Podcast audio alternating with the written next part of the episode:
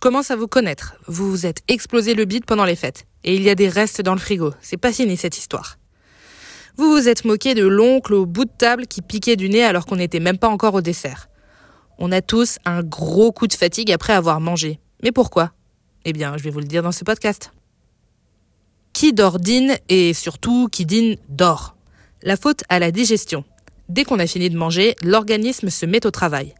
Lors de ce processus complexe, le corps va fabriquer de l'insuline qui va augmenter la sécrétion de sérotonine, l'hormone du bonheur. Cette dernière est cruciale pour notre bien-être et elle est en quasi-totalité produite par l'intestin. Tout le système digestif est composé de millions de neurones. C'est pour ça qu'on dit que notre ventre est notre deuxième cerveau. La sérotonine est un neurotransmetteur qui agit directement sur notre sommeil et elle favorise l'endormissement. Vous mangez, votre taux de sérotonine augmente, vous avez envie de dormir. Ce phénomène, on l'appelle la somnolence postprandiale, ou le coup de barre d'après repas, à vous de choisir. Une autre explication serait celui de l'afflux sanguin. Le corps envoie un maximum de sang vers les organes de la digestion et du coup, le reste tourne un peu au ralenti. Quand on est petit, c'est la base de partir à la sieste après le repas. Adulte, c'est tout ce dont on a envie mais c'est déconseillé.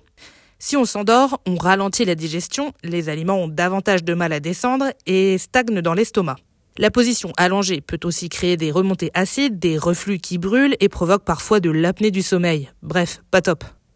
Plus on mange des éléments gras, salés, riches en protéines ou encore certaines fibres, plus notre corps a du mal à les digérer et on tombe de fatigue. Bref, prenez un hamburger frites, mettez-y un coup de rouge et vous êtes foutu. En même temps, la sieste en pleine journée est hyper à la mode en ce moment parce que personne ne dort assez la nuit. Donc on fait quoi? Au prochain gros repas de fête, attendez 3 heures avant de vous écrouler, moitié moins si vous avez un appétit de moineau.